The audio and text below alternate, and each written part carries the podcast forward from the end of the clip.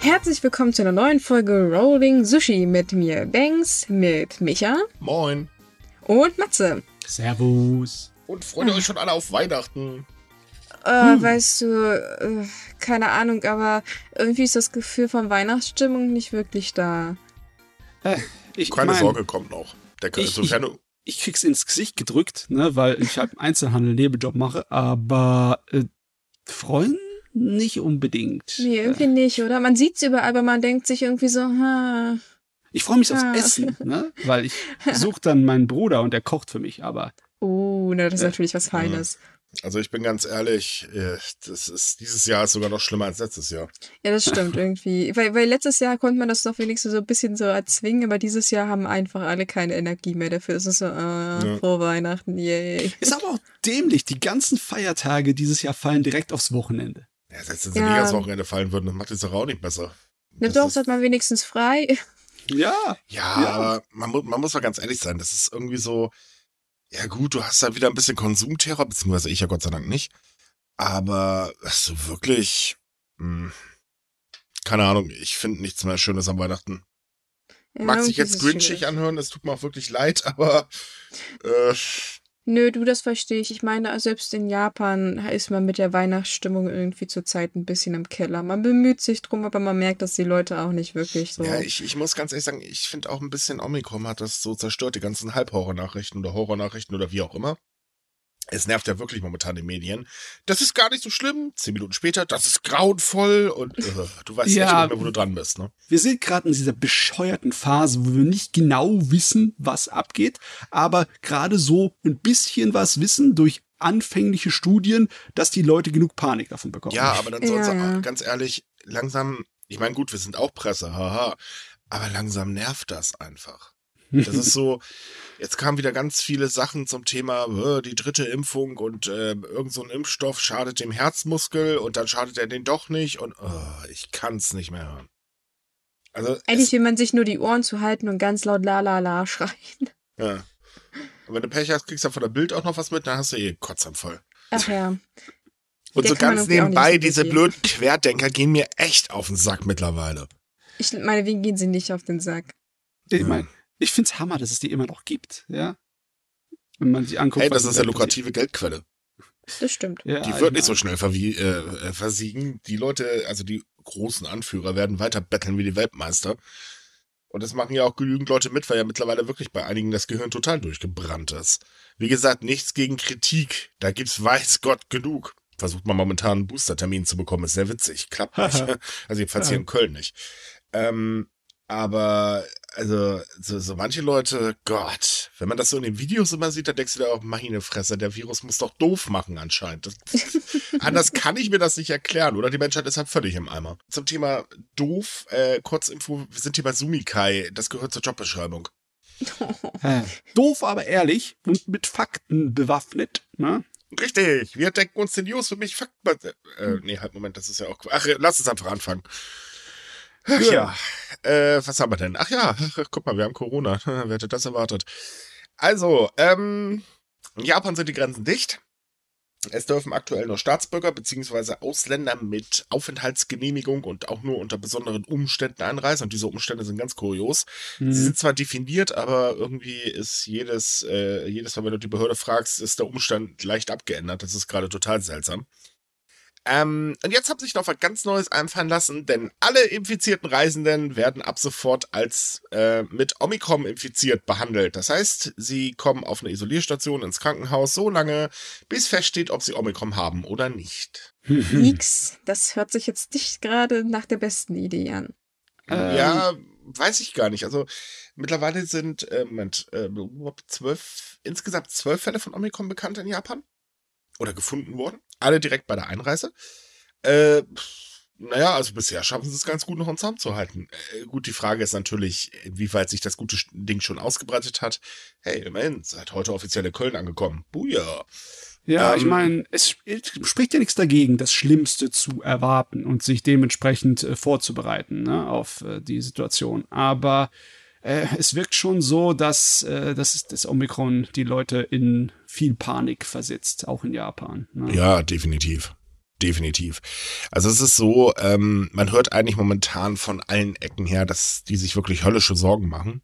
Sei es jetzt aus der Wirtschaft, sei es jetzt von den Menschen selbst und so weiter. Und ähm, man wartet eigentlich momentan gespannt auf die abschließende Studie, die halt besagt, was das Ding jetzt eigentlich wirklich tatsächlich macht. Mhm. Ähm, weil es ist natürlich aktuell im Prinzip reine Spekulation gewürzt mit so ein paar Infos aus den ersten Studien, aber die ersten Studien geben halt auch nicht wirklich was her.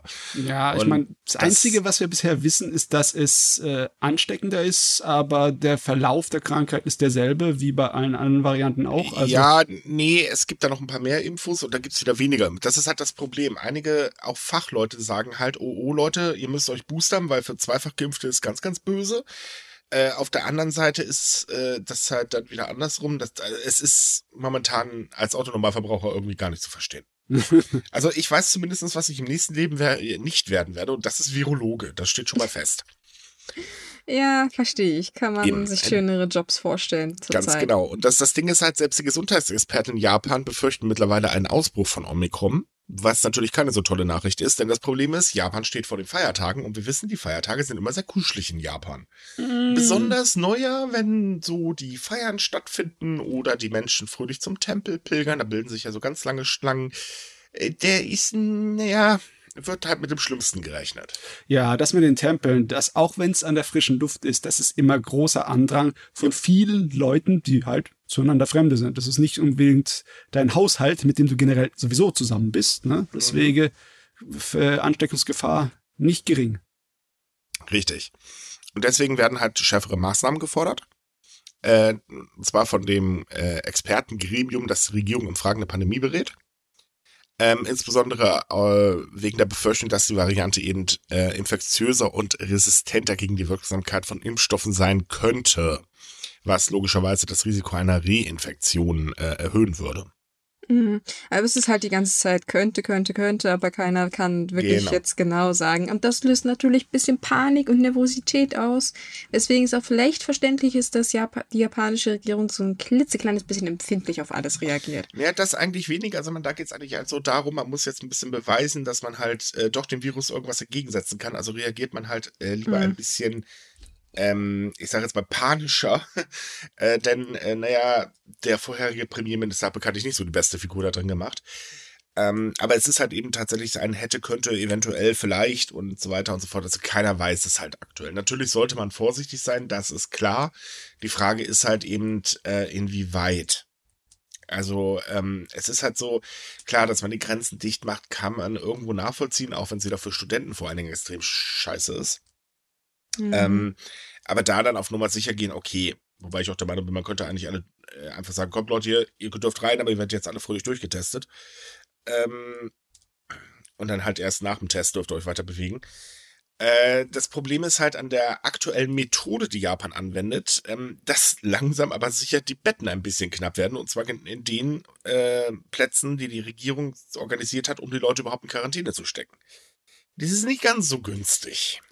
Ja, ich meine, sie, sie reden zwar immer von ihren großen Plänen, dass die Anzahl der Betten beziehungsweise die Bereitschaft und die Reaktionsfähigkeit auf die Pandemie besser werden soll in den mhm. Krankenhäusern. So 30 Prozent mehr Plätze zum Beispiel, haben sie letztens erst gesagt, ne? Mhm. Aber boah, das ist, das ist alles viel schönes Gerede bisher immer noch. Ja, vor allem darf man auch eine Sache nicht vergessen. Es geht ja nicht immer nur um den infizierten Menschen, Nee, gleich alle Passagiere eines Flugzeuges werden ja im Prinzip dann, wenn eine Infektion festgestellt wird, als infiziert behandelt. Ja. Ungünstig. Ja, das ist tatsächlich ungünstig. Außerdem ist in Japan zu beobachten, das fand ich übrigens eine äh, eigentlich ein schönes Beispiel von, ha, wir machen mal ein bisschen Panik.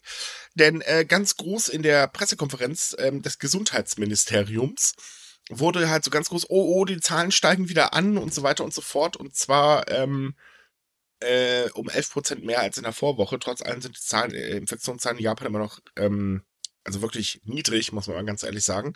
Sie haben es aktuell tatsächlich einigermaßen gut unter Kontrolle. Aber diese Panikmache, die dann durch die Medien ging, war schon sehr interessant. Ja, die Prozentzahl, gell? Mhm. Ja, von 1 auf 2 ist trotzdem noch 100% Anstieg, ne? so. Genau das ist es eben. Aber ja, gut. Hoffen wir mal, dass das weiter so niedrig bleibt. Ähm, Dazu kommt, dass die Pandemie natürlich weiter wirtschaftliche Auswirkungen hat und das kriegt vor allen Dingen Japans Unterhaltungsindustrie zu spüren und wir wissen, Japan ist bekannt für seine Unterhaltungsindustrie, weil wenn man an Japan denkt, denkt man an verrückte Etablissements und Freizeitparks und so weiter und so fort. Aber dank der Pandemie ist die gesamte Branche um 10% geschrumpft.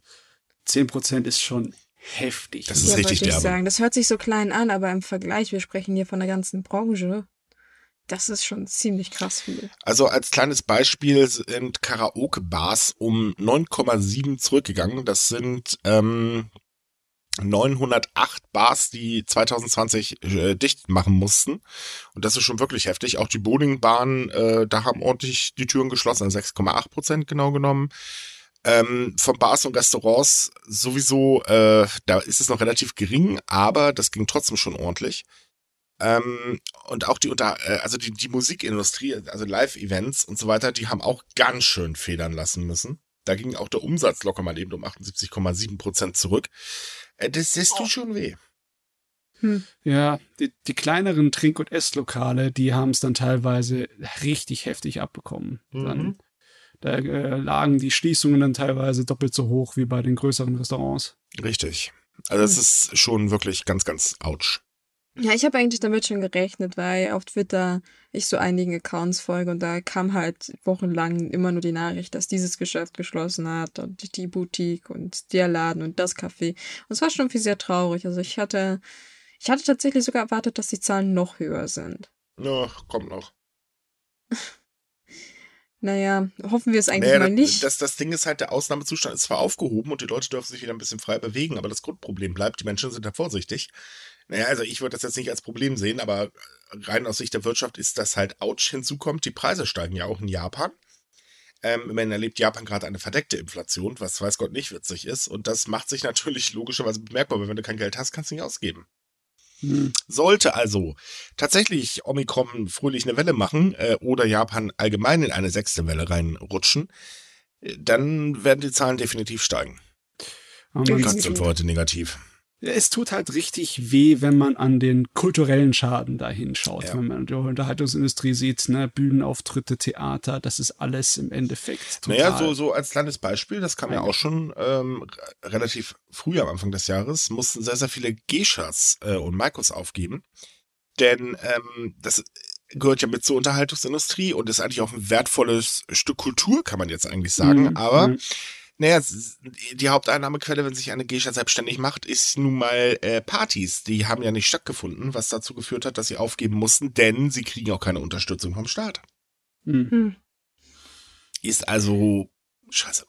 Ja, ich meine, ja, schon so. jahrelang haben die klassischen Handwerksberufe in der Bereich, ne, in dem kulturell wertvollen Bereich Unterhaltungsindustrie, haben echt zu knabbern gehabt. Ja, ne? total. Und das, äh, die haben halt nicht die äh, Rücklagen, um das auszugleichen jetzt. Man muss aber auch ehrlich sein, Japan fokussiert sich zu stark in meinen Augen auch auf die Anime-Industrie. Ähm, also gerade so als Exportschlager und da wird halt unterstützt wie ein Weltmeister, aber der Rest ist so ein bisschen, ja, man, man ruht sich ein bisschen aus. Ja, wir haben diese Kultur, aber man lässt sie halt ein bisschen verrotten und das ist eigentlich sehr schade, muss ich ganz ehrlich sagen. Und man, wenn bei der Anime-Industrie die Unterstützung beim einfachen Zeichner wenigstens ankommen würde. Ach, ja, wir mhm. wissen ja, das altbekannte Problem. Ja, ja das Bekannte. Güte. Aber weil wir gerade bei der Anime-Industrie sind, da hat jetzt der Chef des Anime-Studios UFO-Table ordentlich eins auf die Schnute bekommen. Denn der gute Mann wurde von einem Gericht in Tokio der Steuerhinterziehung für schuldig gesprochen. Ähm, er hat jetzt drei Jahre auf Bewährung bekommen, da er die Schulden, äh, also die Steuerschuld schon vorher zurückgezahlt hat. Und das Studio selbst muss auch nochmal ordentlich blechen. Ähm, und zwar äh, 30 Millionen Yen, das sind so 233.000, ein paar zerquetschte. Äh, UFO-Table kennt wahrscheinlich jeder, der Anime schaut und Demon Slayer mag. ja. Oder diverse andere Animes. Ich meine, die sind bekannt dafür, dass sie nicht schlecht sind. Ich meine, es ist ein Urteil, es ist ein Schuldigbefund, aber wenn man es sich in Relation ansieht, wirkt es trotzdem wie so ein kleiner Schlag auf die Handfläche, weißt du, so, mhm. so, Äh, das ist, ist nicht wirklich, also wenn man überlegt, wie viel Umsatz UFO-Table wegen Demon Slayer gemacht hat, dann könnt ihr sowas von wegstecken. Ja, man das darf auch nicht vergessen, ja. UFO-Table ist ja nicht nur ein Anime-Studio, sondern die betreiben ja auch Cafés, Restaurants und so weiter. Das heißt, sie haben ja auch Förderung von der Staat bekommen, wegen ja. Äh, früherer Schließung und so weiter. Ähm, aber das Studio ist ja öfters in der Kritik. Das ist ja nicht das erste Mal. Ähm, da ging es ja auch schon um äh, Spendengeldern, die gesammelt worden sind für Erdbebenopfer und so weiter. Das ist alles so ein bisschen ganz, ganz komisch mit dem Unternehmen. Ähm, also zumindest mit dem Präsidenten. Äh, ich denke mal, dieser Denkzettel musste jetzt langsam auch wirklich mal sein, denn äh, der ist wirklich mit allen, Waschen, mit allen Wassern gewaschen. Ich weiß nicht hundertprozentig, wie weit er noch so verwickelt ist. Ich weiß, er ist von seinen Posten in, bei YouTube Table zurückgetreten. Aber ich glaube, er hat immer noch äh, seine Anteile an der Firma. Also er ist nicht irgendwie voll raus dort. Ja, du meinst also, er hat immer noch die Finger im Spiel. Ah, ich weiß nicht, ob er die Finger ähm. im Spiel hat. Auf jeden Fall, äh, sie sind nicht irgendwie Fremde zueinander. Das ist, nee, das ist nett. Tja, und dann haben wir noch eine traurige Nachricht, aber hier übernimmt mal unser Konsolenfan. Konsolenfan? Sind wir nicht alle irgendwie Konsolenfans? Nein, schon lange nicht mehr. Wir mögen Videospiele, ja. genau. Wir haben diese Woche tatsächlich leider auch eine sehr traurige Nachricht, denn der Schöpfer der NES und der SNES ist verstorben in Japan als Famicom oder Family Computer auch bekannt, wie man das auf grob Deutsch sagen kann. Masayuki Ume Umemura äh, ist im Alter von 78 Jahren verstorben. Ist, denke ich mal, ein tragischer Verlust für die Videospielgeschichte, aber ja. Ja, also kann zumindest auf ein stolzes Alter zurückblicken. Naja, ähm, wobei 78, also. Ja, gut, für Japan ist es jetzt vielleicht nicht ganz so stolz, aber sagen wir mal 78 werden oder nicht werden, ne? Ähm, aber er ist, also er hat eigentlich, ich glaube, Millionen an Jugendlichen geprägt. Ja, Viele also Millionen. Kindheit, Kindheit war er vorne. Bestimmt also ich muss ganz ehrlich sagen, meine Kindheit ohne NES und äh, Super Nintendo Heidewitzka, das, das war damals dominierend.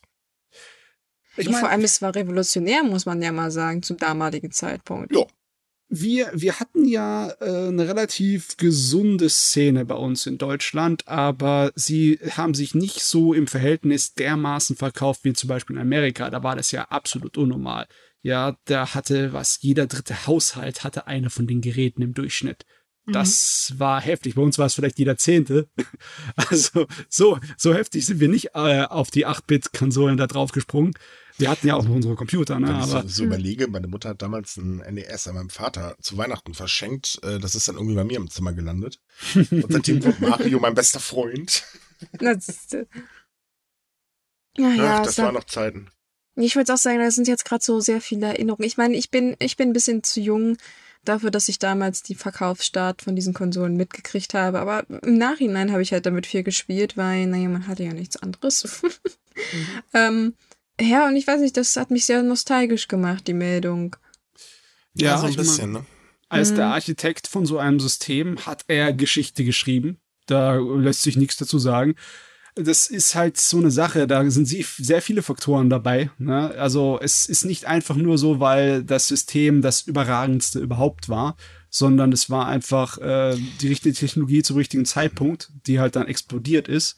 Und ja, wenn man so überlegt, ja. er hat ja auch eine Plattform geschaffen, wo ja auch sehr viele absolute Klassiker, die ja im Prinzip auch sehr viele Menschen erreicht haben, äh, dadurch äh, halt geschaffen. Wenn man so alleine an Metroid mal denkt, also ähm, die Geschichte von Metroid ist wahnsinnig interessant. Mhm. Solltet ihr euch mal angucken, da gibt's auf YouTube ein paar sehr, sehr gute Videos zu. Und ähm, auch die Grundlage halt, wenn man überlegt, äh, ohne ihn wird's ja auch kein Super Mario geben, genau genommen. Und ich meine, hey, Super Mario, also jeder kennt den. Ja, ist eine gute hm. Frage, ne? Die, die Mario-Brüder, die gab es ja vor der Geburtsstunde des NES schon äh, in, den, in den Spielhallen, aber ohne die Konsole werden die wahrscheinlich ein ganz anderes ja. Dasein hätten gefristet, ne? Und die, die wären noch nicht so bekannt gewesen, denn gegen nee. äh, Spielhallen wurde damals in Deutschland ganz schön geschossen. Wir kennen das ja. Hu, da oh, kommt ja, Elektronik nee. und dann ist es ganz, ganz böse. Siehe Internet. Ähm, auch ja. da kann ich euch mal netterweise an eine ähm, Dokumentation vom äh, NDR ähm, verweisen. Die ist, also ihr lacht euch kringelig, wenn ihr die Reaktion auf das Internet oh, ja. damals bei der Politik gesehen habt. Äh, die Doku startet äh, beim Zuse. Äh, zu herrlich. Also, ah, hm. schön. Also man muss auch mal sagen, dass er auch allgemein in Nintendos Entwicklungsgeschichte sehr viel mitgewirkt hat. Also klar, äh, die Produktion der beiden Konsolen ist jetzt das nennenswerteste auf gut Deutsch, aber er hat da noch viel, viel, viel mehr gemacht. Also er war auch Spieleentwickler und er hat auch noch bei anderen Sachen mitgewirkt. Also ich, ich bin, bin ziemlich sicher, dass man sehr deutlich sagen kann, dass ohne ihn Nintendo nicht dort wäre, wo sie heute sind. Nee, definitiv war ein Pionier seines ganzen Fachs. Ich meine, ja. es ist nicht so, dass du zu der Zeit sowas studieren hättest können. Ne? der war ein Ingenieur, der es im Endeffekt äh, mit seinem Team zusammen alleine aus dem Nichts äh, rausgestampft hat. Ja, nicht, vielleicht nicht aus dem Nichts, es gab schon vorher Spielekonsolen, aber trotzdem. Ne? Ein, naja, er hat Schritt zumindest vor. den Markt sehr intelligent genutzt. Ja. So. Ja, und dann haben wir noch NHK. Ach ja. Ach, unser, unser also ich meine, sag, sagen wir mal ehrlich, Curling ist stinklangweilig. Also ich konnte bisher Curling noch nichts ab äh, äh, äh, entnehmen, Gewinnen, ja. um mir das länger halt anzugucken, weil, sorry, man schrubbt eine Eisbahn und dann rutscht ein Kegel durch die Gegend oder so eine, so eine dropartigen Dinger. Ja, okay, egal. Ich sag mag. immer Bratpfannen umgedreht, weil so sehen sie aus. Ja, es ist halt ein Teil der Winterspiele. Ne? Es mag zwar so eine seltsame Fassung haben, wie zum Beispiel, na, wie heißt nochmal das, wie Cricket oder so vielleicht, ne? Das, ähm, anschauen. Als mhm. schräges, schräges kleines Nischenspiel, aber trotzdem. Naja, wenn halt man halt überhaupt nichts zu tun hat, nicht? Und ein stinklangweilig ist, dann macht's Curling auch nicht schlimmer. Es sei denn, man ist in Japan und man ist der Fernsehsender NHK, denn NHK hat jetzt die Fernsehübertragung der Olympia-Qualifikationsspiele unterbrochen, wegen Werbung für Sexspielzeug. Äh, oh. also, äh, nein, stopp, genau genommen, wegen einem, also da hat eine Firma, die halt Spielzeug für Erwachsene herstellt, Werbung gemacht. Ja, das wollte ich nämlich gerade sagen. Es war nämlich nicht irgendwie das sehr explizit, es stand nur der Name von der Firma da, aber das hat vollkommen ausgereicht, dass NHK in Panik verfallen ist und sofort die Übertragung abgebrochen hat. Ich meine, so eine Bahn, da könnte man bestimmt auch lustig einen Vibrator mit bewerben oder so. Meinst du, hm? wäre auch mal ein neuer Sport, aber. Ähm, Hört uns eigentlich junge Kinder zu, dann, äh, sorry. Ach, als wenn sie das nicht wüssten in Zeiten des Internets. Ich wollte gerade sagen, wir leben hier in Deutschland, hier läuft es ein bisschen anders. Aber ich, ich meine, hm? Was da äh, gezeigt wurde, war nur im Endeffekt das Logo der Schriftzug. Genau. Ähm, weil das, äh, die heißt ja Easy Toys, diese Firma. Und das ist im Endeffekt nur äh, ein, ein E, das zu Form von einem Herzchen gemacht wurde. Ja. Oder doppelt. Und äh, also wer keine Ahnung hat, dass das für Spielzeuge ist für Erwachsene, ne? Der würde da niemals drauf kommen. Deswegen ja, ist die Reaktion schon ein kleines bisschen übertrieben. Ich meine, da muss doch, muss doch irgendjemand in der Redaktion das gesehen haben und gewusst haben, was das ist. Also, ich meine, stimmt, ja. Ich, ich glaube nicht, dass jetzt tatsächlich Zuschauer angerufen haben und gesagt haben, so, uh, das geht nicht, weil wir wissen ah, ja, die Japaner. Mal, Moment, Moment, sag das mal nicht so laut. Na, ich weiß nicht. Ich glaube, als Japaner wäre man ein bisschen prüder, um zu sagen, so, das ist irgendwie unangemessene Werbung oder so. Aber ich weiß nicht, irgendjemand muss es ja gewusst haben und mhm. gesagt haben. Aber echt, es sieht aus wie ein Logo von einer Firma, die Valentins Schokolade verkauft. Ja, oder sowas. Also ich finde das absolut harmlos. Ich finde auch die Reaktion ziemlich lächerlich, weil äh, das hat mir so ein bisschen was vom Barbara Streisand-Effekt, dass die Leute jetzt eher darüber reden, als wenn man es ja. einfach ignoriert hätte. Naja, aber NHK sperrt ja bekanntlich ziemlich gerne oder zensiert ziemlich gerne, äh, siehe ähm, den Olympischen Fackellauf in Tokio, wo dann eben Proteste mal eben ganz kurz ausgeblendet worden sind und solchen Sperrenzien. Die, ähm, die haben dann einfach die Kamera zur Seite gesch äh, geschoben, oder? So, also wir haben nicht ja, drauf Nee, so sie haben den Ton abgeschaltet gehabt. Sie haben den Ton abgeschaltet. Auch noch Damit man sie nicht hört, weil es war halt am Straßenrand und dann hat man so, ich glaube, für 15 Sekunden den Ton abgeschaltet. Sie haben gesagt, sie haben es nicht absichtlich gemacht. Nein. Also es war mir so, upsi, da ist jemand mal aufs Kabel getreten. Das war mehr so eine Sache, aber äh, ja, es ist allgemein Deswegen, NHK ist ein bisschen empfindlich bei solchen Sachen. Was lernen wir daraus? Bringt zu Demos bitte immer Schilder mit. Ja. Ich, ich, ich, wieso ich jetzt gerade so komisch Ja gesagt habe, ich musste gerade dran denken, dass ja die Olle Truller da bei der Tour de France mit ihrem Schild auch da stand und einfach mal eine Maskenkarambolage damit ausgelöst hat. Nicht vielleicht die beste naja, beim Idee. Fackellauf dürfte das jetzt nicht so schlimm sein, aber okay.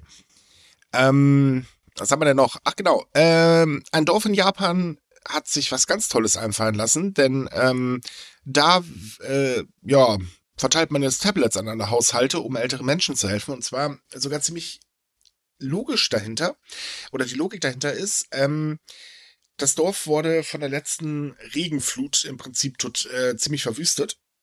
Und man hat sich dann überlegt, okay, viele Leute haben das Problem, wenn wir das jetzt so per normaler Durchsage machen, hallo Leute, äh, Gefahr, bringt euch in Sicherheit, da kriegen das manche gar nicht mit.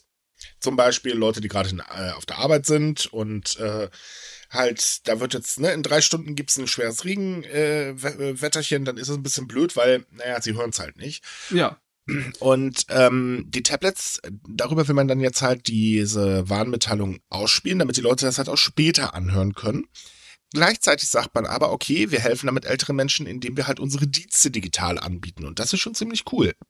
Die Besonderheit bei den Dingern ist aber anders jetzt zum Beispiel wie äh, diverse andere Orte in Japan, wo es halt mal ein bisschen was für ältere Menschen gab, dass die Tablets nicht gesperrt sind. Du kannst dort alles installieren und alles machen, was du willst. Das ist natürlich klasse. Das ist ziemlich cool. Das ist echt heftig. Also die Digitalisierung ist ihnen einfach zu langsam vorangeschnitten. Da hat mhm. sich das kleine Dorf gesagt, ich, wir, machen, wir nehmen es selber in die Hand. Ganz genau. und offensichtlich funktioniert es besser als von der zentralen Regierung oder so. Ne? Die wollen ja auch Seminare machen, um die Leuten dann äh, sozusagen den Umgang zu, äh, zu zeigen, zumindest für die Katastrophenschutz-Apps und alles, was wichtig mhm. ist. Ne? Ich meine, ist ein teures Projekt, muss man ganz ehrlich sagen. Also aktuell kostet das mal so rund 60 Millionen Yen, was so 470.000 Euro sind. Ähm, aber es lohnt sich und das wird sehr, sehr gut aufgenommen. Also die älteren Leute freuen sich. Ich meine, klar, hallo, du kriegst ein Tablet umsonst, ne?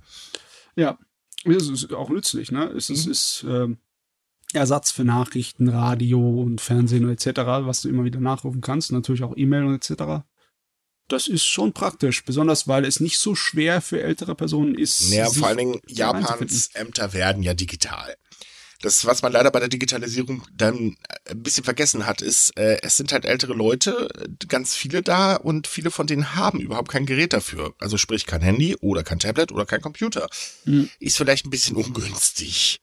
Ja, ich meine, die größte Hürde ist die Anschaffungshürde. Ne? Also ja. die äh, von dem Unbekannten sich erstmal dran zu gewöhnen, weil wenn du äh, deinem Opa ein Tablett in die Hand drückst und der damit rumspielt, der gewöhnt sich relativ schnell daran. Ja, aber du kannst so beten, dass er bitte nicht WhatsApp entdeckt. ja, das stimmt. Mhm. Also, ja, wenn, wenn, man, wenn man tatsächlich älteren Menschen die Möglichkeit dazu gibt, dann sind die auch bereit, das zu lernen. Also man kennt das ja meistens, wenn man versucht, Omi zu überreden, dass sie doch sich mal ein Handy anschafft. Dann ist sie wieder, ah nein, ich brauche den neuen Schnickschnack nicht. Da steht auch immer noch mit Brieftauben. Aber wenn hm, sie es dann doch. ich irgendwo her. ja, aber wenn sie es dann tatsächlich mal in der Hand haben und merken, wie einfacher ihr Leben dadurch wird, dann, hm. dann funktioniert das auch besser. Für die Enkelkinder ja. wird es meistens schwieriger, aber. Ja, wie gesagt, wenn sie WhatsApp entdecken, ja, aber ja, ja. da kann man ja ein bisschen aufpassen und so weiter. Aber nee, ich meine, alt bedeutet ja nicht automatisch doof. Das halten wir ja mal fest. Ne? Genau. Ne? Ähm, also vielleicht nur mein Fall, okay, aber. Vielleicht etwas äh, stur, aber das ist das Einzige. Dann. Mm, stur, das umschreibt es eigentlich sehr schön. Es dauert wirklich sehr, sehr lange, bis man manchmal ältere Herrschaften zu nützlichen Dingen überreden kann. Weil was der Bauer nicht kennt, das frisst er nicht. Ne? Genau. Oh ja. Äh, wir haben aber noch eine News über eine Stadt und das finde ich sehr interessant, weil die wurden ziemlich deutlich. Denn äh, es ist ja so, Japans Regierung hat beschlossen, 100.000 Yen an alle jungen Menschen unter 18 Jahren auszuzahlen, solange die halt nicht so ein hohes Einkommen haben. Dabei sollen aber 50.000 Yen in Bar und 50.000 Yen in Gutschein ausgestellt werden. Und da haben jetzt speziell eine Stadt gesagt, Leute, habt ihr einen an der Waffel? Wir zahlen das Geld nur in Bar aus, denn diese ganze Sache mit den Gutscheinen ist so ein Verwaltungsaufwand. Das kostet mehr, als wir nachher ausgeben, äh, weil wir einfach viel zu viel Verwaltungsarbeit haben. Und äh, was ich sehr faszinierend daran fand, war, dass eine Sprecherin der Stadt das ziemlich deutlich äh, sagte, und zwar, äh, ob es sich um Impfstoffe oder Almosen handelt. Die Anweisungen der Regierung sind zu vage. Sie denken nicht an die Kämpfe der lokalen Behörden oder äh, an die Menschen vor Ort. Und das war tatsächlich mal deutlich. Ja, ich habe mich sowieso schon gefragt, wie soll das funktionieren mit den Gutscheinen? Sind die universell einsetzbar? Kann nee, ich mir für nicht. alles das ist der Witz. Ja, weil, weil stell mal vor, wie viele äh, Firmen und wie viele Einkaufsgeschäfte du dann irgendwie kontaktieren müsstest, um so sicher zu gehen, dass dein Gutsteuern dort angenommen wird. Ne? Das ja, nee, äh, genau, das läuft ein bisschen anders. Also im Prinzip muss jede Gemeinde selbst ähm, die Gutscheine zusammen organisieren. Das heißt, sie müssen also Geschäfte suchen in ihrer Region, die diese Gutscheine annehmen. So, hm. und dann nach werden sie erst ausgestellt. Und das ist natürlich sowieso äh, total höllischer Aufwand. Ja, klar. Ähm, und das ist ja alles nur, weil man halt befürchtet, okay, nachher packen die jungen Leute das Geld beiseite und geben das nicht aus. Das ist ja mit den ersten 100.000 Jahren für alle äh, bereits passiert. Ähm, Ja, und dagegen wehrt sich, äh, gibt es jetzt halt wirklich Widerstand, auch übrigens in Osaka. Also selbst auch da sagt der Bürgermeister, Leute, ihr habt doch einen an der Waffel. Nicht ganz so deutlich, aber ungefähr so im äh, Wortlaut. Ähm, als Reaktion sagte Japans Premierminister schon, ja gut, komm, das werden wir durchgehen lassen. Ne, wir werden die Möglichkeit äh, bieten. Das Problem ist bloß, er vergaß leider zu erwähnen, wie das genau aussehen soll. Denn es gibt schlicht keinen Plan. Es gibt momentan einfach nur Worte, was ein bisschen blöd ist, denn es geht nämlich bald los mit der Auszahlung. ich meine, das äh, ist nicht die einzige Stadt, die da keinen Bock hat mitzumachen mit der Sache. Ne? Mhm. Und ist es nicht mittlerweile so weit, dass es so sein könnte, dass es dann den einzelnen Regionen und Kommunen selber überlassen wird, ob sie es in Bar machen oder in. Ja, wie gesagt, das wurde gesagt, aber es ist nirgends so festgemacht worden. Also es gibt keine offizielle äh, Bestätigung, dass sie das auch dürfen, weil einfach nur gesagt heißt nicht, dass sie es dürfen. Nee. Das ist das Problem. Und äh, das ist halt, ähm, naja, mal wieder so typisch, man hätte ja mal vorher nachdenken können, nicht? Aber ja, das, das ist so neue Regierung, man will ja beweisen, dass man so richtig auf Zack ist und äh, Macher ist und so weiter und äh, dann fallen halt so manche Dinge äh, unterm Tisch. Das erleben wir auch gerade bei der Steuerreform für 2022. Ähm, oh Kurzerklärung. Japan ändert ich glaube sogar jedes Jahr einmal so seine Steuerrichtlinien. Das ist immer ganz witzig, da kommen dann ganz viele neue Dinge dazu. Ich übrigens möchte kein Steuerberater in Japan sein, also auch nicht in Deutschland, aber in Japan schon gar nicht. Ähm, und jetzt liegt der Entwurf für das nächste Jahr vor. So, da gibt es eine Sache, die ist tatsächlich ganz, äh, ich sag mal, interessant. Und zwar die Sache, ähm, es gibt Steuererleichterungen für Unternehmen, damit sie die Löhne und Gehälter der Angestellten erhöhen. So, ähm, das soll auch wirklich ordentlich ansteigen. Also, ne, passt. Problem an der Geschichte ist es bloß, das Ganze ist so aufgebaut, dass es eigentlich bloß Unternehmen was bringt, ja, die wirklich großen Umsatz machen.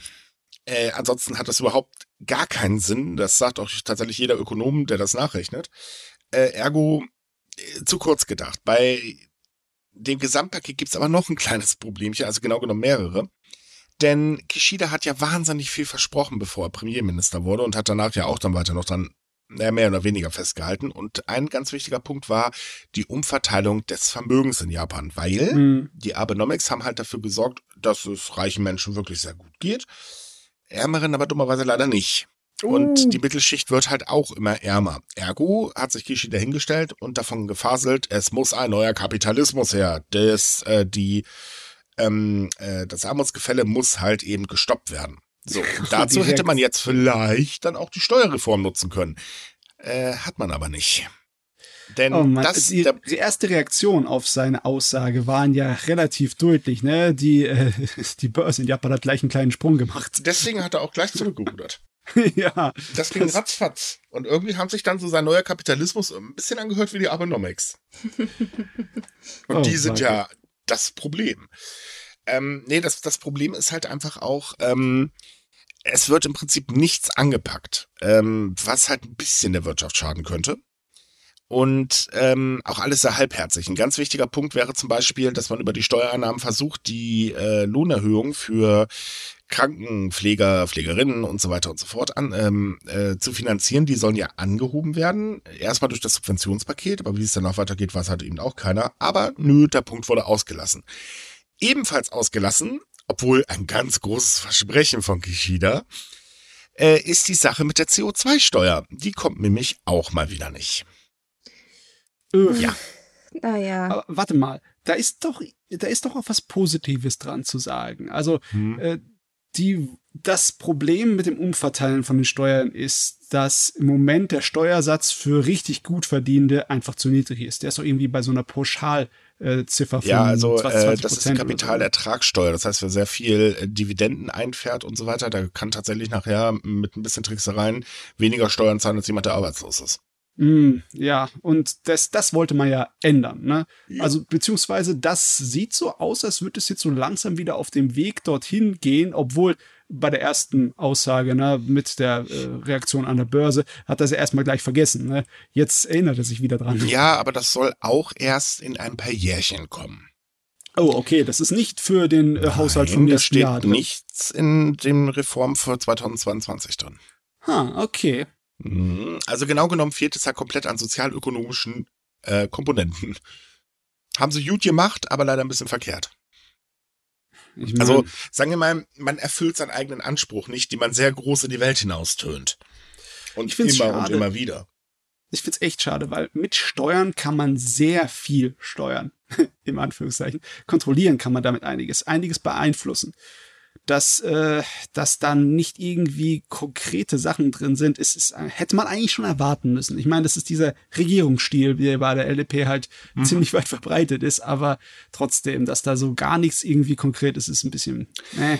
Ja, hinzu kommt, dass eine Umfrage von Taikoku Database äh, auch ergeben hat, dass 48,6 Prozent der befragten Unternehmen auch sagen, Leute, wir brauchen gar keine Steuererleichterungen. Ähm, wir erhöhen auch so die Gehälter, denn es gibt nämlich ein kleines Problemchen.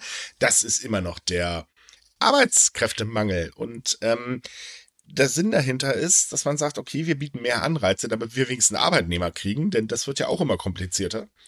Äh, ergo, das wäre so oder so gekommen. Das Problem sind eher die kleineren äh, Firmen, die halt eben nicht so viel Umsatz machen und äh, dementsprechend auch nicht einfach mal eben so die Löhne anheben können. Und die profitieren sowieso nicht von den Steuergeschenken. Hm, das sind, das ist eine Menge, gell? Die ganz kleinen, das macht so fast die Hälfte aus. Mehr oder? als die Hälfte. Mehr als die Hälfte sogar, mhm. okay. Was allerdings dafür angehoben wird, ist der Beitrag für die Arbeitsversicherung. Ja, ich meine, okay, das ist, das ist eine traurige Angelegenheit, weil der ist ja erst gefallen und mhm. jetzt, jetzt hat's ihn so gebeutelt, dass er wieder fast auf denselben Satz angehoben wird, wie er davor war. Genau. Ähm, Kurzerklärung.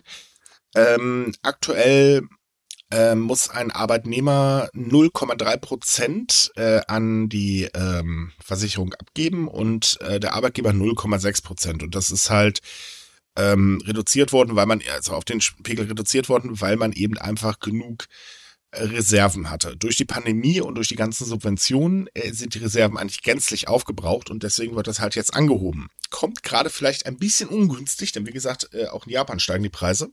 Und das Finanzministerium stellt sich quer. Aber nicht bei der Erhöhung für den Autonormalverbraucher. Nö. Sondern bei der Erhöhung der Beiträge, die der Staat noch einzahlen müsste. Aha, na ja, jetzt wissen wir, wie der Hase läuft, ne? Genau. Denn das möchte man nämlich nicht und deswegen soll da eine, ich sag mal, ein bisschen getrickst werden. Und zwar einfach rotzfrech ähm, eine sogenannte Notzeitmittelübertragung aus anderen Töpfen gemacht werden. Hm, Bedeutet im Prinzip, man zahlt was ein, was man später wieder zurückzahlt. Yay. Mhm. Also im Endeffekt, es ist jetzt eine ganze Menge Wirbel gewesen mit der Steuerpolitik, aber yep. was Konkretes kommt nicht dabei heraus, außer dass die Leute wahrscheinlich ein bisschen mehr zahlen müssen. Ja, es kommt eigentlich genau genommen bei der gesamten Steuersache dabei raus, dass äh, Kishida sich an seinen eigenen Versprechen nicht wirklich hält. Hm, das es wird, auch, ja. sind zaghafte Versuche da, aber so wirklich konkret ist halt nichts geworden und das merkt man halt anhand der CO2-Steuer. Ähm, das war ein ganz großes Versprechen. Ich tue alles äh, gegen den Klimawandel und ja, Klimawandel ist für unsere Wirtschaft gefährlich und so weiter, aber anscheinend ist das Thema doch nicht so groß. Denn sonst wäre sie mit mich schon drin. Aber die LDP sagt halt, ähm, nö. Ja, es, es verwundert mich. Nach all den Jahren, die wir mit der japanischen Regierung uns schon auseinandergesetzt haben, hätte es mich wirklich überrascht, wenn einer mal das gemacht hätte, äh, das macht, was er auch versprochen hat. Ja, aber an Abe kommt man halt in der LDP-Nummer nicht vorbei. Wenn Abe sagt, ist nicht, dann ist nicht. Ja, leider, leider. Ja, der ist eindeutig zu mächtig. Wer auch gerade sagt, ist nicht, sind Mieter und ähm, Grundstücksbesitzer in Akibahara. ähm, es ist nämlich ganz witzig, da gibt es gerade ein kleines Skandilchen in Anführungsstrichen, denn Akibahara, ähm, da gibt es ein Sanierungsprojekt. Und ähm, Dafür sollen einige Häuser weichen und gegen Bü Bürokomplexe ausgetauscht werden. Äh, falls ihr jetzt übrigens gerade Glocken bei mir in der Tonspur hört, das tut mir wahnsinnig leid, aber die Kirche möchte auch mal wieder mitreden. Na, jedenfalls ist es halt so, dass ähm, davon ein Gebiet entlang des Flusses Kanda auf der Westseite des Bahnhofs Akibahara betroffen ist. Dort stehen unter anderem Filialen von Edition und einige Händler für Haushaltstechnik und der Flexstore von Ondon, On, Onden, Onden, na, irgendwie so. Äh, und halt laut des Plans soll alles abgerissen werden. Auf dem Platz soll ein Bürokomplex und ein Hotel geschaffen werden. So, das ähm, die Gemeindeplanungsabteilung des äh, Bezirks sagte halt, ja, das kommt auch ganz gut bei den Leuten an, musste das aber ein bisschen korrigieren und dann stellte sich heraus, nee, so gut kommt das Ganze doch nicht an, denn sowohl jetzige Kleinladenbesitzer wie auch ähm, Grundstückseigner sagen halt eben, ja, es ist ja toll, dass wir dann im neuen Komplex äh, äh, Fläche bekommen, aber über die Mieten habt ihr bisher nichts gesagt. Ah, okay, verstehe. Ja, und da sieht es sowieso nicht so prickelnd aus, besonders was Büroräume angeht. Die sind nicht so besonders gefragt im Moment im äh, das, Tokio. Doch, das ändert sich gerade wieder in Tokio. Ändert wieder, okay. Mhm, tatsächlich, aber es ist halt immer noch, also ich würde jetzt nicht unbedingt gerade neu bauen, sagen wir es mal so rum. ähm, also der Stand ist immer noch sehr, sehr gering, äh, oder beziehungsweise die Nachfrage ist immer noch so äh, gering. Aber das Ding ist halt vor allen Dingen, dass kleine Händler befürchten, dass sie aus dem Stadtteil ähm, vertrieben werden, weil eben die Mieten äh, deutlich höher ausfallen werden. Und dazu kommt auch noch die Aussagen äh, allgemein äh, der Gemeindeplanungsabteilung, also zum Beispiel, dass der gesamte Bereich gar nicht erdbebensicher ist. Hahaha. Ha, ha. Hm. Jetzt auf einmal. Und mhm. äh, auch, dass die Elektronik sich sowieso nicht mehr so gut verkauft. Ja, könnte vielleicht daran liegen, dass momentan keine Touristen nach Japan kommen können. Ja. Also, ich meine ja nur, ja. Äh, sind halt sehr fadenscheinig. Es ist auch ein kleines bisschen dystopisch. Ne? Also alteingesessene Traditionssachen müssen abgerissen werden, damit wir neue schöne Bürokomplexe hinbauen können. Dann ändert sich sozusagen die Einschätzung fürs, für das ganze Gebiet, was so Kosten angeht. Und dann steigen die Mieten und die Leute müssen da verschwinden. Die weiß ich schon lange wie dort an. Das ist irgendwie so äh, es wirkt wie eine Sanierung von, äh, naja, so diesen, äh, ach, wie nennt man das nochmal? Diesen ganz unschönen äh, Städteplänen, die eigentlich nur in den äh, Büros von riesengroßen Konzernen passieren. Ja, Generalisierung. Ja. Ähm, ja, das, das Ding ist halt, es wirkt auch ein bisschen so wie eine Panikaktion, weil, okay, Elektronik verkauft sich gerade nicht so gut, wir haben kaum Touristen, wir müssen also ganz schnell wieder attraktiv werden. Äh, naja, ob jetzt ein Bürogebäude unbedingt die Attraktivität hebt, bin ich mir jetzt nicht ganz so sicher. Nee, also pff, Hotel, okay, vielleicht, aber ein Bürogebäude, ja. Mhm. Das, das holt keine Leute daher. Nee, und nee. vor allen Dingen ist Akibahara ist einfach das Synonym für japanische Popkultur. Da müssen wir jetzt mal ganz ehrlich sein, das kennt ja auch jeder. Das ist so ähnlich wie Mario Bros. Äh, okay, Mario Bros. kennen wahrscheinlich noch ein paar Leute mehr, aber Akibahara ist, weiß Gott, da kannst du fast jeden fragen und jeder weiß, was das ist. Und ähm, vielleicht sollte man bei dem Stadtteil ein bisschen vorsichtiger agieren. Also, ich meine ja nur. Ich meine, die, die Leute haben auf jeden Fall nicht unbedingt mit äh, Freudenschreien darauf reagiert. Ich denke mal, da gibt es schon noch einiges an Widerstand. Oder meinst du, das wird einfach so äh, durchgewunken? Es läuft wie immer. Der Widerstand ist ja schön, dass er da ist, aber darauf gehört wird trotzdem nicht. Ich meine, aber es sind halt die äh, Grundstücksbesitzer und Pächter, ne? Also ja, die haben schon ein bisschen was zu sagen. Na, ne? da, na, nee, nee, nee, nee, nee. Da gibt es ein Beispiel mit einem Flughafen äh, nahe Tokio. Ähm, ich weiß jetzt nicht genau, welcher das jetzt war, beziehungsweise ob der jetzt der nahe Tokio war, keine Ahnung. Ähm, dann hat man einfach hingezimmert. Man hat allerdings äh, die Anwohner, äh, die direkt daneben wohnen, äh, die dagegen protestiert haben, völlig ignoriert. Das lief so weit, dass man da richtig hart durchgegriffen hat. Und ähm, wenn man das Ganze summa summarum sieht, Proteste haben nichts bewirkt. Die haben jetzt halt den Flughafen vor der Nase und ganz viele Flugzeuge. Yay. Hm. Hm. Ja, naja, mal sehen, wie sich das noch entwickelt. Man hofft natürlich, dass, dass die Leute da trotzdem irgendwie noch Gehör finden, aber wie du ja schon sagtest, äh, aus Erfahrung wird das nichts. Richtig. Aber gut, das ist halt Tokio, ne? Die Stadt, die äh, äh niemals aufhört zu wachsen. Und wenn schon nicht in die Breite, dann wenigstens in die Höhe. Hey, wo war, wo war. Aber mhm. es ist mhm. sowieso so ein bisschen skurril, dass jetzt in den letzten Jahren irgendwie doch tatsächlich sehr viele neue Gebäude geplant wurden. Und meistens irgendwie auch immer mit dem Argument, öh, mehr Büroräume zu schaffen. Aber naja, wie du schon sagtest, das Interesse war in den letzten Jahren eigentlich nicht so groß dafür. Es ist irgendwie so Hauptsache was gebaut, ne? Naja, ja, ist ja. durch die Pandemie halt gesunken. Und man merkt halt eben auch ganz stark, jetzt wo der Tourismus halt im Prinzip bei Null steht, ähm, herrscht so ein bisschen Panik, weil man sich halt zu sehr auf den Tourismus auch verlassen hat. Touristen bringen halt immer Geld und die haben sehr viel Geld gebracht, vor allen Dingen in Tokio, weil, wenn mal ehrlich, jeder Scherzkeks reist nach Tokio. Mhm. Warum auch immer, ich verstehe es bis heute noch nicht. Ähm, aber das, das Ding ist ähnlich wie im Prinzip in Kyoto. Nur dass man Kyoto Gott sei Dank nicht gleich mit Umbauen angefangen hat. Ähm, man hat sich halt sehr, sehr stark auf die Touristen verlassen. So, die sind jetzt weg, man sieht jetzt die Situation und kriegt halt eben Panik. So, hm. was macht man? Man zimmert halt Bürokomplexe hin, weil doch das verkauft sich schon. Die Leute wollen ja nach Tokio, also die Unternehmen. Ähm, man verkennt aber damit ein bisschen, dass man halt einfach auch das Stadtbild tatsächlich hier und da in einigen Bezirken damit zerstört. Hm. Ich meine, es gibt ja so einige absolut legendäre Gebäude in Tokio, ne? Mhm. Und oh Gott, wenn ich, wenn ich daran denke, dass denen an den Kragen geht. Ich meine, einige von den großen Spielhallen, die sind ja schon verschwunden, ne? Haben wir schon darüber berichtet. Mhm. Schrägerweise ist bei einer, ist dann, haben sie dann die Pläne direkt gegenüber neue aufzumachen. War wahrscheinlich günstiger. Ich, ja, das ist irgendwie komisch, ne? Mhm. Anstelle von das Ding einfach umzubauen, äh, gehen sie einfach auf die andere Straßenseite. Anscheinend hat es mehr gebracht. Das ist eine schräge äh, Situation. Weiß ich, vielleicht haben sie da eine Ampel weggenommen oder so, keine Ahnung. ähm, was haben wir denn noch? Ach ja, äh, eine positive Nachricht. Denn die Treibhausgasemissionen in Japan haben im Jahr 2020 ein Rekordtief erreicht. Wer hätte das erwartet? Und tatsächlich, Pandemie sei Dank.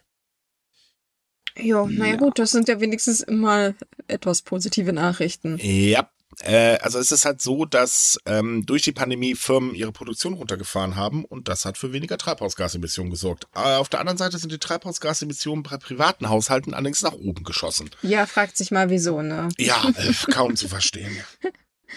War ein sehr erwartetes Ergebnis. Trotz allem brüstet sich natürlich jetzt äh, die Regierung und sagt, haben wir fein gemacht, haben wir super hinbekommen hier, wir sind top in Umweltschutz. Äh, ja, genau.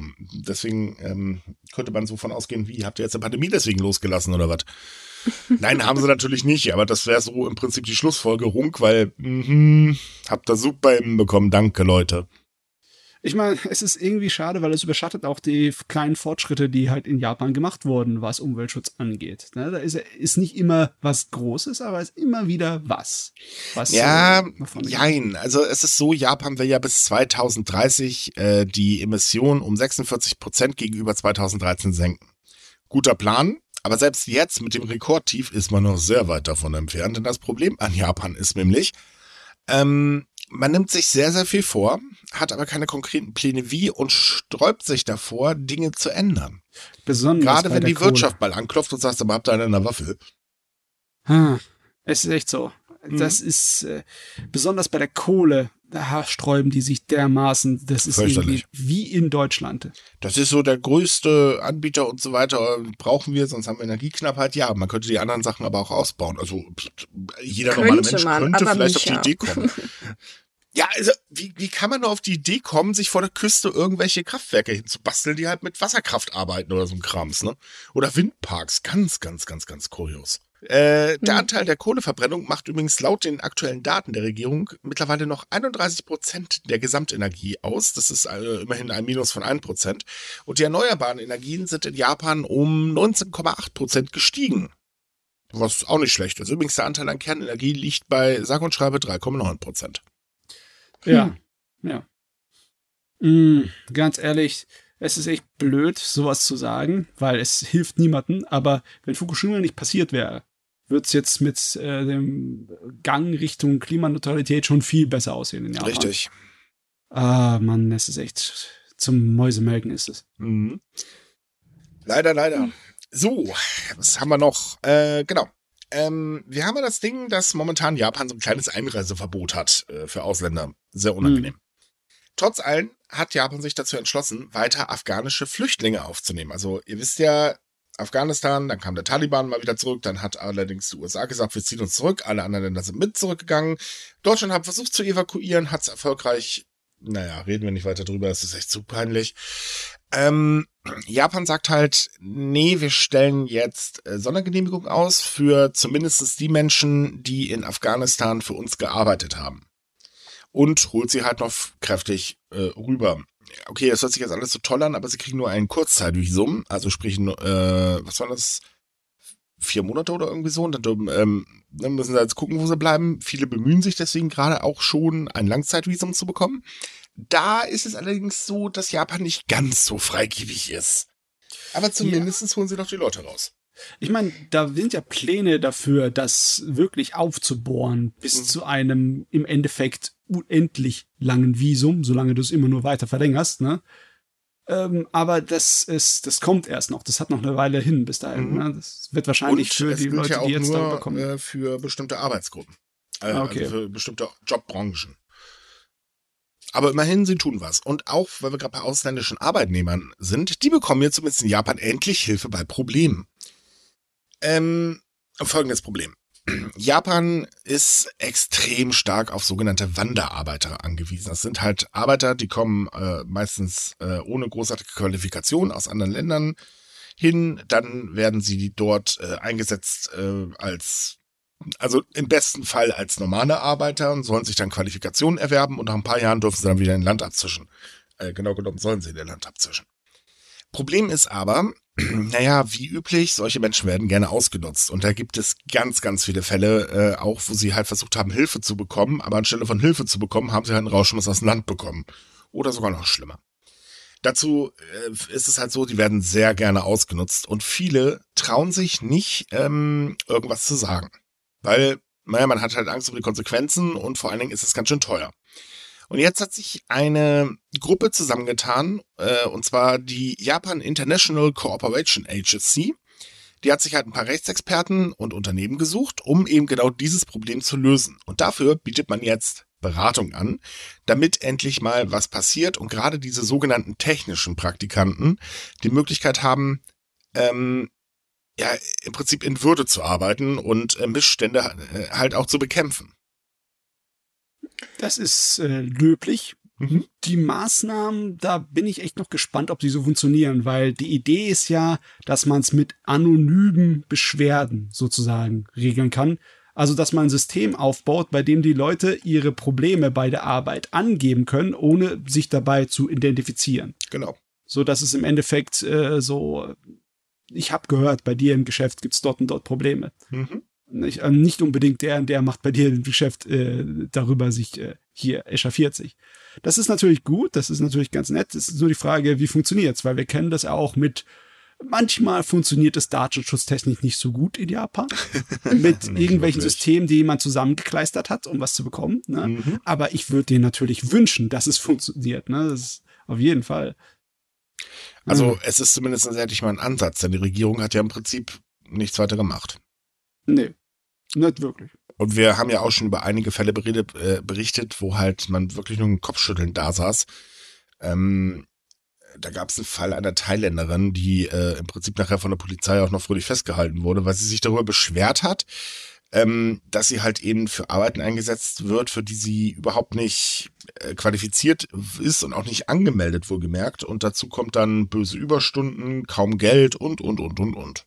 Ja, ganz schlimm ist es dann halt, wenn die Arbeitskräfte einfach abhauen, weil sie die Situation dort beim Arbeitgeber nicht ertragen. Richtig. Und dann irgendwann ihr Visum abläuft und dann sie strafrechtlich verfolgt werden und eingesperrt werden. Dann Übrigens, kleiner Fun Fact, äh, was heißt Fun Fact? Kleiner Fact dahinter. Ähm, die meisten Sachen wie zum Beispiel ähm, Überstundenzuschläge zurückhalten, passieren von direkten Vorgesetzten. Das sind noch nicht mal gerade die, die Unternehmenschefs, die wissen meistens gar nichts davon. Nee, das sind die direkten Vorgesetzten, die die so drangsalieren. Hm. Das finde ich jetzt aber nicht so überraschend. Ich meine, es ist ja meistens der, der direkte hm. Chef, der da so ein Setback macht. Aber ich finde es gut, dass man überhaupt mal jetzt da was genommen hat, weil ich meine, es geht wirklich schon seit Jahren. Die Situation hat sich in den letzten Jahren minimal verbessert, weil man das auch ein bisschen krasser verfolgt und die Regelungen auch ein bisschen angezogen hat. Aber trotzdem, so ein, so ein System gab es umfassend noch nicht. Ich glaube, mich recht zu erinnern, dass einige Unternehmen von sich aus gesagt haben, dass sie da so ein System einrichten. Aber mhm. naja, gut, was daraus jetzt so am Ende geworden ist, weiß ich auch nicht. Ja, vor allen Dingen ist halt noch das andere Problem. Und ich meine, so doof sind Unternehmen bekannt ich ja nicht. Ähm, das man hat langsam gemerkt, okay, die Leute kommen nicht mehr zu uns, weil einfach der Ruf des gesamten Praktikantensystems super schlecht ist. Mhm. Und das ist halt, soll natürlich auch so einen Anreiz bieten, damit halt eben ähm, äh, wieder mehr Leute sich entscheiden, nach Japan halt zu kommen. Dass da die Regierung noch nicht tätig geworden ist, wundert mich allgemein sowieso ein bisschen. Ja, besonders, weil es eines ihrer hochgesteckten Ziele war. Ne? Mhm. Wir brauchen, die brauchen mehr Arbeitskräfte aus dem Ausland, um Japan gescheit am Laufen zu halten. Richtig.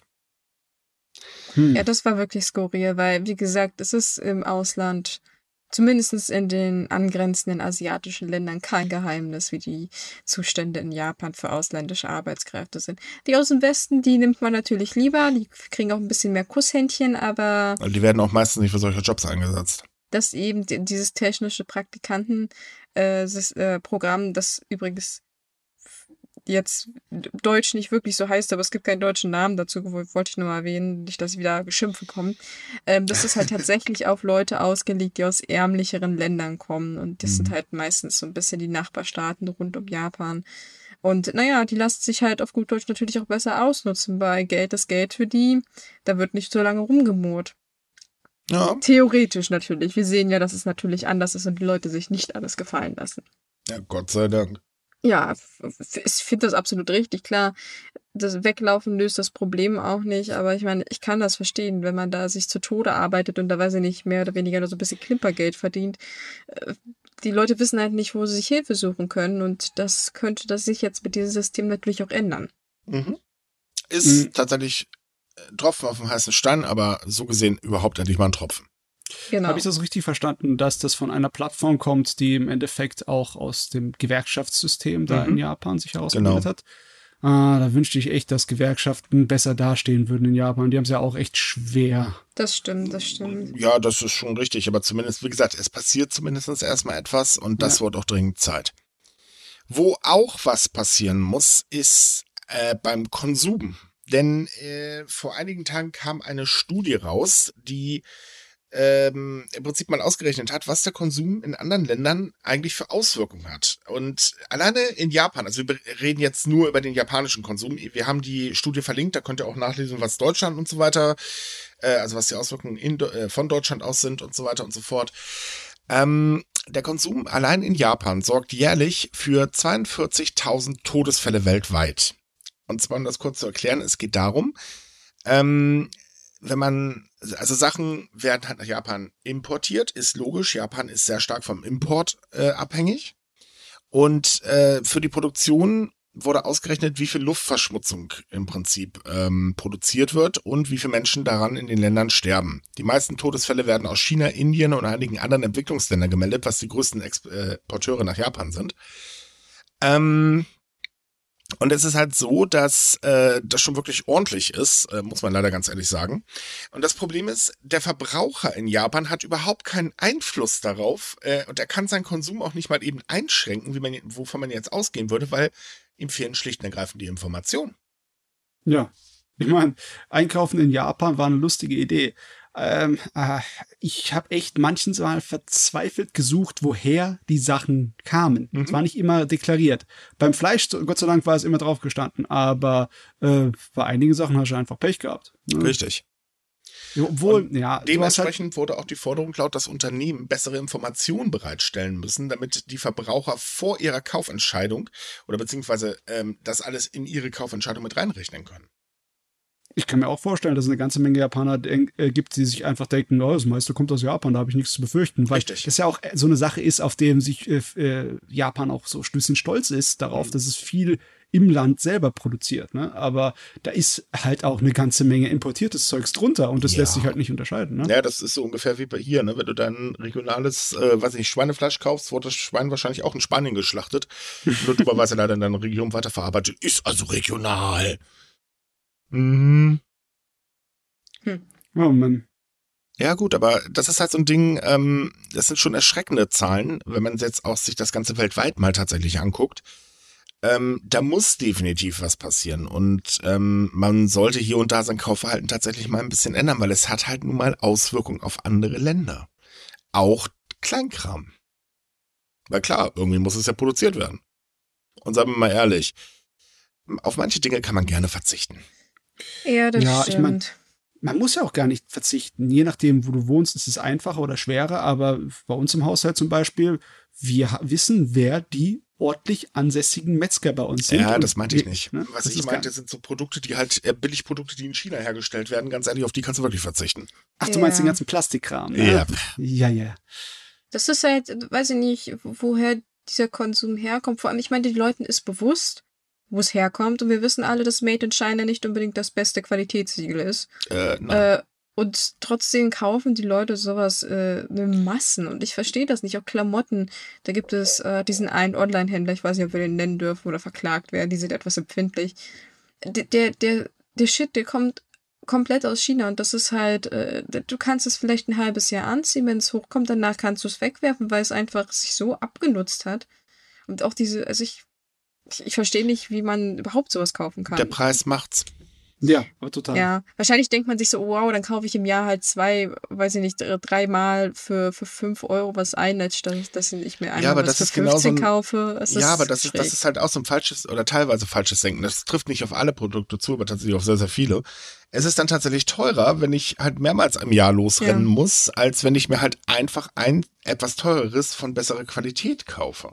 Ja, das Problem ist aber auch, wie weit verbreitet diese Billigwaren sind. Ne? Mhm. Wenn du zum Beispiel irgendwo im Geschäft was holen möchtest für Weihnachten, ich hoffe dir jetzt mal ein Waffeleisen, die kannst du auf jeden Fall sagen, dass acht von zehn Made in China sind. Ja. Das Dinge, stimmt. Ne?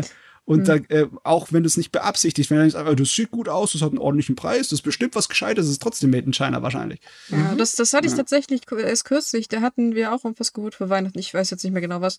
Und ich hatte es mir so angeguckt, dachte so, "Hm, das sieht irgendwie komisch aus. Und der Preis, Preis-Leistungsverhältnis ist irgendwie so, so lalam. Da habe ich halt hinten drauf geguckt. Da stand zwar drauf, dass es von einer deutschen Firma vertrieben wird. Aber unten drunter stand klein drunter Made in China. Da dachte ich auch so, "Hm, ja, yay. Das hast du bei vielen Sachen. Ich Ja, meine, es klar, ist leider eigentlich traurig, weil ich meine, wie sie, Deutschland ist äh, das Land, das in Europa am abhängigsten von China ist und vielleicht nicht die beste Idee. Ich meine, man kommt nie an manchen Dingen nicht vorbei. Das ist halt nun mal leider so. Aber wie gesagt, so auf, auf extrem billig Produkte, die sowieso beim Zusammengucken schon auseinanderfallen, also auf die kann man wirklich verzichten, weil was soll man damit? Die schmeißt man sowieso relativ schnell wieder weg und äh, tja, hm, toll. Ja, Hm. dann, dann lieber irgendwas selbstgemachtes, kleines, billiges zu Weihnachten verschenken an die Verwandten. Äh, lieber nicht. Da kann man Ähm, wenigstens sagen, dass man selber schuld ist, dass es zusammenbricht, ne? Ja, ich meine, es ist mit Liebe gemacht. Vielleicht nicht mit Handwerk, aber wenigstens mit Liebe. da kann man versuchen, mal Socken zu stricken. Aber Ich ja, habe dir ein Gewürzregal gebastelt, aber das ist schief. ja, das gehört so stylisch. stylisch, moder modernes Design. Ja, Genau. aber in Japan ist es halt auch tatsächlich so, dass diese Art von Konsum in den letzten Jahren massiv zugenommen hat und die Leute Mhm. einfach nur kaufen, des Kaufens wegen. Und das äh, wäre vielleicht besser, wenn man da auch so ein bisschen mehr Aufklärungsarbeit in Japan macht. Ich weiß nicht, gibt es in Japan sowas wie ein Fairtrade-Siegel? Also kennen die Leute Nein. sowas? Ja, hätte ich mich auch gewundert, wenn. Nein, tatsächlich nicht. Es wird momentan gerade an ein Siegel für vegane Lebensmittel gearbeitet. Schon mal etwas. Mhm. Ja, Nein, sowas okay, wie wow. Gibt's nicht. Naja, ist schon mal ein Schritt in die richtige Richtung.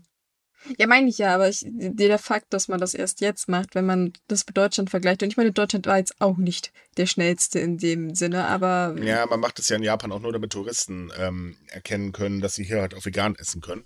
Kein Naja. Scherz übrigens.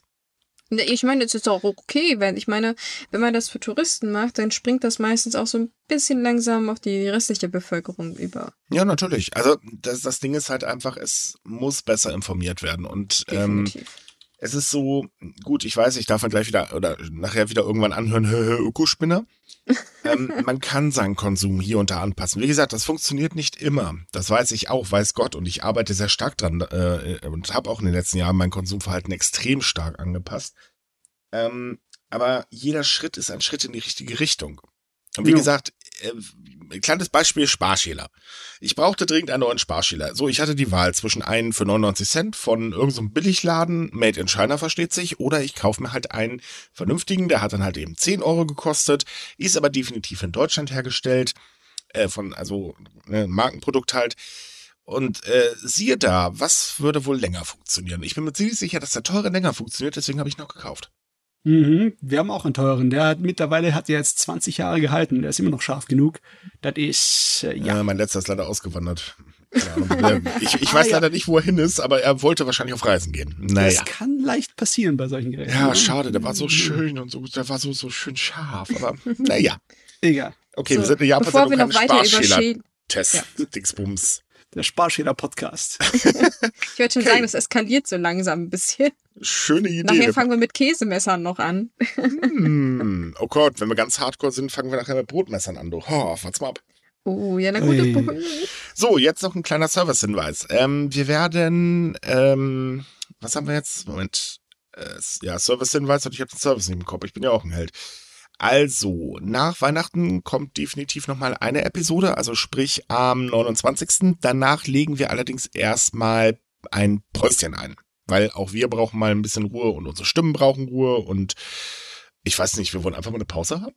Mhm. Ja, Genau. Wäre Das ganz heißt, schön. Danach müsst ihr eine Woche mal ein bisschen pausieren. Wir hatten zwar erst überlegt, ob wir aufnehmen, aber ich glaube, es ist in unser aller Sinne, wenn wir sagen, ihr könnt auch mal eine Woche auf unser Gesabbel verzichten. Das glaube ich auch. Mal Ruhe Und wenn ihr uns vermisst, umso schöner, dann, ne? Nein, aber äh, wir müssen uns halt auch mal eine Pause gönnen. Wir haben nämlich dieses ganze Jahr tatsächlich keine Episode ausgelassen, ne? Hm, fleißig, fleißig. Ja, plus noch ein paar Sonderfolgen, die sind richtig gut. oh Mann, zu viel Lob heute. Okay, damit sind wir durch. Dann tschüss. Mit Ü. Genau. heute Wiederhören. keine lange Ansprache. Bleibt gesund. Bis zum nächsten Mal. Tschüss. Ciao. Ciao.